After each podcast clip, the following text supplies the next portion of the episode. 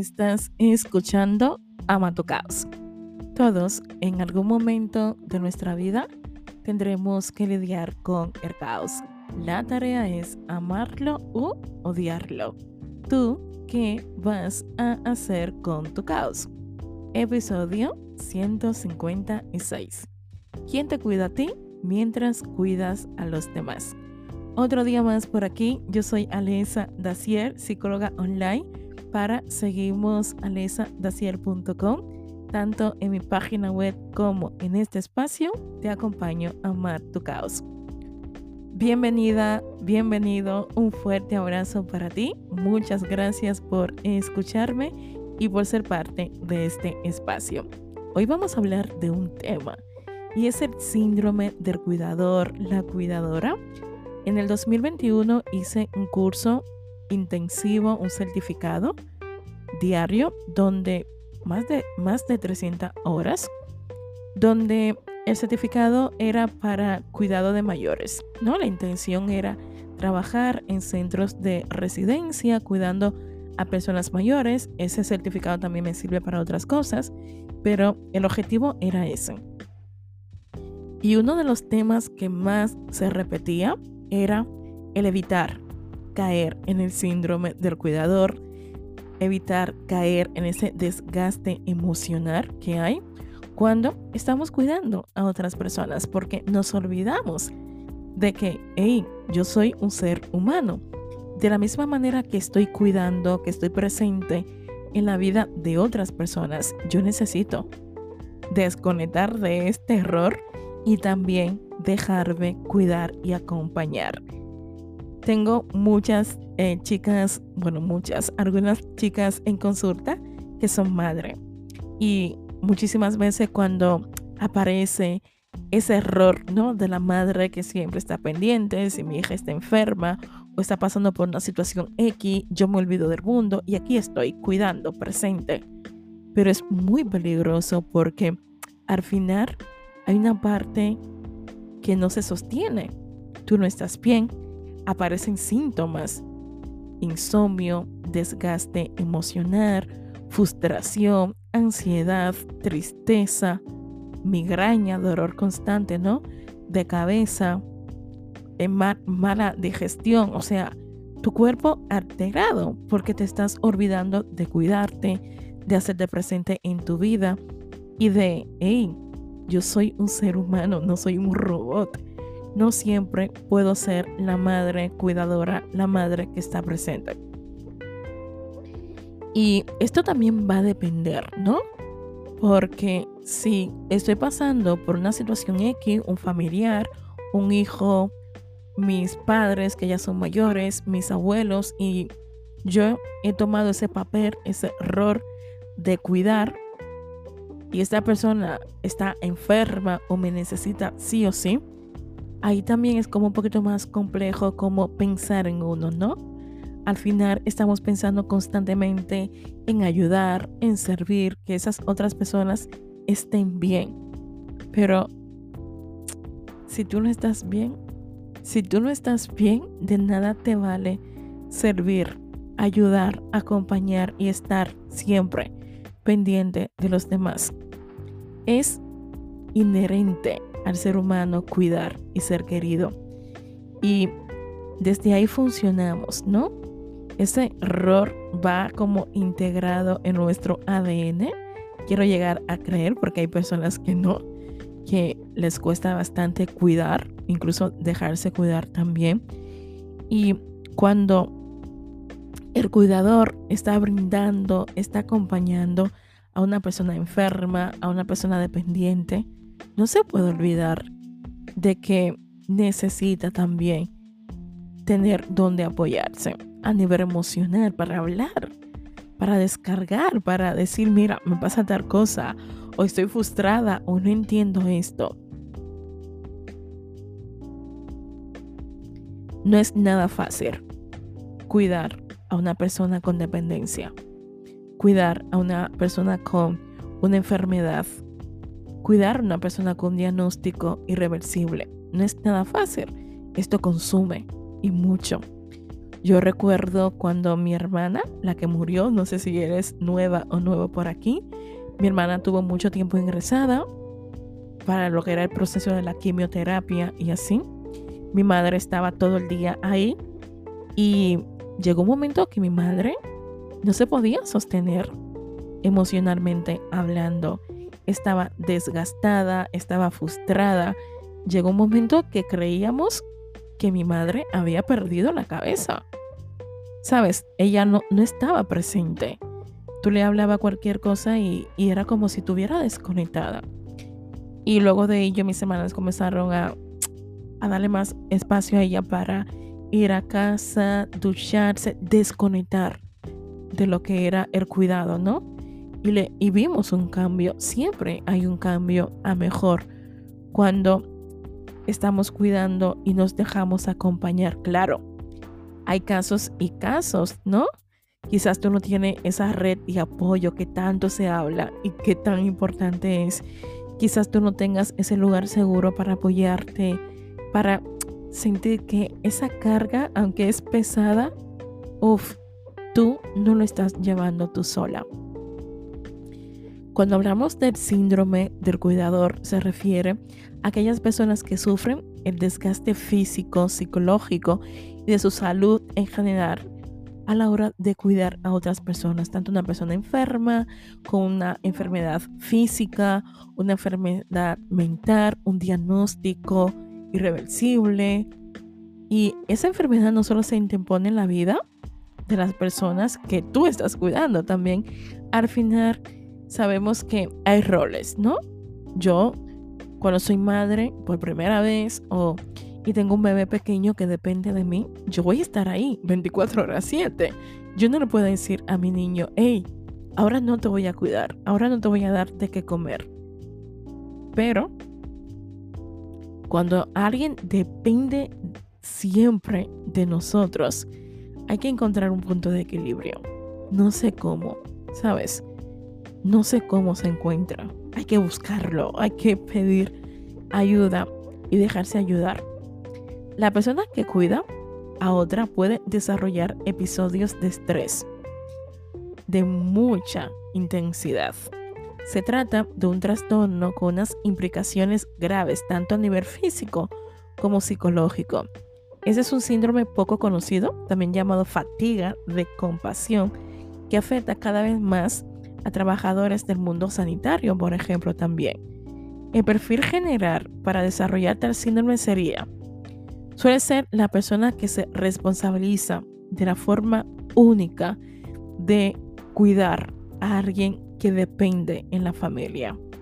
Se tienen sentimientos como cansancio, desesperanza, depresión y muchas veces sentimientos ambivalentes como rabia, hostilidad, encubierta, hacia el enfermo y a la vez sentimientos de culpa por generarse ese tipo de emociones negativas.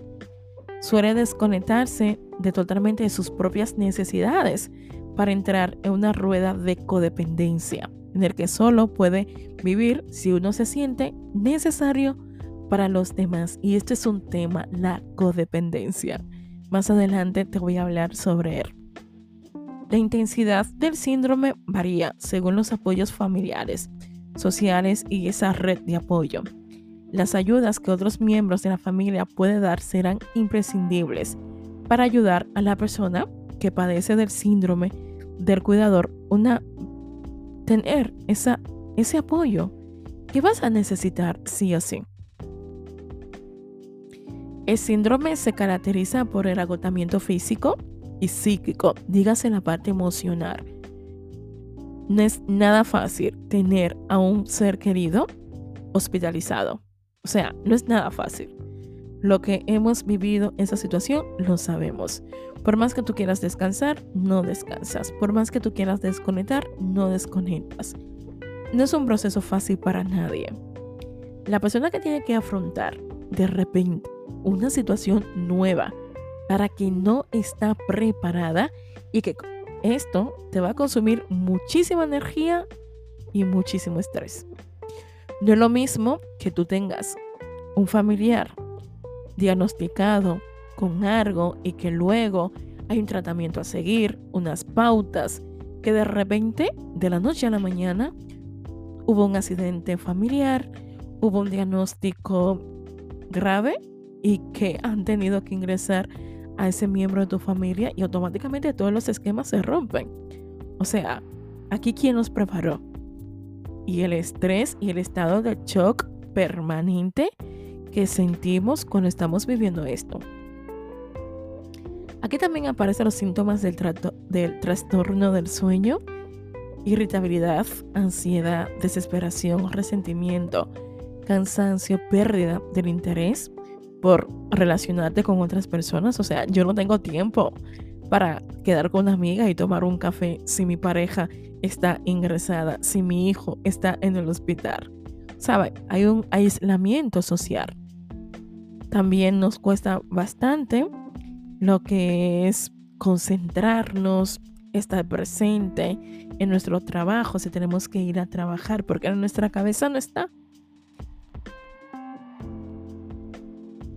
Lo más recomendable, si te cuesta sostenerte en medio de este proceso, es que tengas un acompañamiento terapéutico para descargar, para desconectar, para sentirte acompañada en tu proceso, para hablar de tu frustración, de tu rabia, de lo que tú no entiendes, de lo que está pasando y también para tú ver cómo te puedes sostener cuando ha llegado un diagnóstico a casa con un familiar y tú tienes que asumir un rol de cuidadora que nadie, nadie, absolutamente nadie te había preparado para ello. Y esto lo vas a sentir de una manera tan exigente, porque la autoexigencia ahí aparece y pidiéndote cosas que quizás no dependen ahora mismo de ti. Y el agotamiento aparece cuando tú intentas hacer más de lo que se puede hacer. O sea, yo sé que es complicado y lo sé porque tengo a alguien en consulta y ahora que estoy hablando sobre dicho tema me viene ella a la cabeza. A veces creemos que haciendo más el diagnóstico va a cambiar y, me lleno de, me emociono. A veces creemos que si hacemos más las cosas van a mejorar. Esa persona se va a sanar, esa persona se va a recuperar, pronto esta persona estará en casa y por hacer más las cosas no cambian. Al contrario, hacer más lo único que te lleva a ti es a quemarte, es a vivir conectada con la ansiedad, con la, con la depresión y con ese sentimiento de no soy suficiente y es mentira. ¿Cómo saber si yo tengo el síndrome del cuidador. Primero, has perdido las ganas de quedar con otras personas, amigos, familiares, hacer actividades, ejercicio, ir por ahí, dar un paseo. O sea, estás desconectada total de lo que es el mundo social. Tu salud está empeorando física y psicológica. Y lo sabes, duermes menos, tienes menos apetito, te sientes incapacitada para hacer tu trabajo o tu tarea del día a día. Has dejado de hacer cosas importantes. Tu mundo sencillamente gira alrededor de la persona que estás cuidando. Ya no tienes tiempo para ti. Y yo he escuchado esto en consulta. A veces creemos que cuando nos cuidamos estamos siendo egoísta y nada que ver. Cuando yo me cuido, yo me estoy recargando para volver a estar presente y cuidar a las personas que estoy cuidando. A veces también aparecen sentimientos negativos con la persona que tú estás cuidando. Te sientes en deuda, quizás sientes que, uff, si esta persona se levantara, mi vida fuera diferente. Y luego también está esa sensación de creer que nadie va a cuidar mejor que tú a la persona que estás cuidando, siempre y cuando esto no sea tu trabajo. Porque si tu trabajo es de cuidar, el de servir, el de ser un médico, enfermera, un sanitario, ¿no? O sea, también el que trabaja no está 24 horas cuidando. Mira qué cosa. Y le pagan por cuidar. Entonces tú, por más que quieras, tú no puedes estar 24 horas conectada con el error de la cuidadora. Va a ser muy frustrante y desgastante para ti. Consejos básicos que te pueden ayudar. Pide ayuda y déjate ayudar. Sí, y lo sé, cuesta bastante, pero no tienes por qué cargar tú sola, tú solo con esto que estás viviendo. Por más conexión que tú tengas con esa persona que tú estás cuidando, hija, pareja, padres, no te olvides de ti. El sacrificio total no sirve para nada. Solamente sirve para tener ansiedad. Solamente sirve para vivir frustrada, agotada. Cuida cosas tan básicas como la alimentación, el sueño, la higiene del sueño, hacer ejercicio. Yo no te digo a ti que te vayas al gimnasio, pero hey, date un paseo. Incluso si estás con una, un familiar que está hospitalizado, o sea, cinco minutos, dale la vuelta la manzana, camina, sal, coge aire, respira. La respiración te permite conectar contigo, te permite hacerte presente, te permite escucharte. Y es un buen ejercicio. Mira, cinco minutos. Cojo aire, suelto. Cojo aire, suelto. Y estos cinco minutos desconecto. Me hago presente. Me hago presente conmigo, me escucho, me pregunto qué necesito. Y una pregunta que pocas veces nos hacemos, ¿cómo estoy? ¿Cómo estoy llevando esto? Yo sé que cuando hay un diagnóstico irreversible, cuando hay una enfermedad que no se puede curar y tenemos que aprender a convivir con ello, nos cuesta bastante conectar con nuestras emociones porque estamos en estado de shock. ¿Sabes? Estamos ahí procesando muchísima información que duele. Entonces, cuando yo me sienta desconectada de mis emociones, de lo que estoy sintiendo, de lo que está pasando, regreso a mí. Intento regresar a mí. Intento volver a estar conmigo, a mi centro, a mi lugar. Porque si yo no estoy bien, por más que yo quiera cuidar, no lo voy a hacer. No lo voy a hacer sanamente. Por más que yo quiera acompañar, si yo no estoy bien, no lo voy a hacer. Sabes, voy a estar ahí, pero no estoy cuidando. No puedo cuidar a otros cuando yo no me sé cuidar a mí y sostener a mí. Y al final el síndrome del cuidador es una carga desgastante. Cuida, pero cuando cuidas, no te olvides de ti. Por eso la pregunta que hacía al principio, ¿quién te cuida a ti cuando cuidas a los demás? ¿Quién te cuida a ti cuando tú estás presente en la vida de tus seres queridos, cuando tú eres la supermamá o cuando tú eres la pareja? Porque esto también lo podemos trasladar a las relaciones de pareja. Hay personas que cogen un rol. Error de la cuidadora, error de la que siempre está pendiente de Quizás porque su pareja tiene un problema de adicciones, quizás porque su problema, su pareja emocionalmente no está bien, quizás, quizás, quién sabe. Pero también es como, uff, me detengo, hago pausa, que yo sé que nos cuesta bastante, pero cuando yo hago pausa es para mirarme. Miro y soy consciente de quién soy yo en los diferentes roles que estoy haciendo en mi vida, porque no solamente soy mamá, también soy hija, también soy tía, también soy sobrina, también soy amiga, también soy pareja, también soy trabajadora, ¿no? Mírate un poquito en esos escenarios. Y cuando sale esa parte innata de ti de cuidar y proteger a los demás, ¿con qué fin lo haces?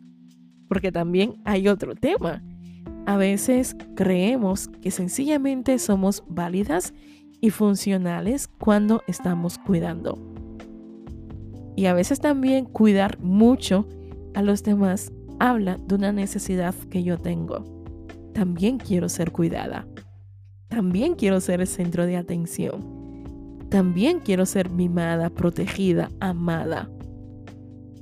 Mientras estás cuidando a los demás, no te olvides de ti. Te lo pido por favor. Muchas gracias por escucharme y estar por aquí. Para mí ha sido un placer. Este tema me gusta muchísimo. Espero más adelante poderlo desarrollar un poquito más porque aquí hay muchos matices y cositas que te pueden ayudar. Si quieres hacer terapia conmigo, tengo agenda abierta disponible para nuevas personas de una manera que tú ayudas a que este espacio siga creciendo porque lo está haciendo es compartiendo este episodio u otro, quién sabe, a tu amiga, a tu prima, a tu pareja, a tu tía, a tus padres y te aseguro conoces a alguien que está pasando por una situación caótica, ¿no? Donde está cuidando a otras personas y se está olvidando de sí misma o de sí mismo. Así que, ¿por qué no? compártele este episodio. Muchas gracias por escucharme, te envío un fuerte abrazo y aquí estaremos en un próximo episodio.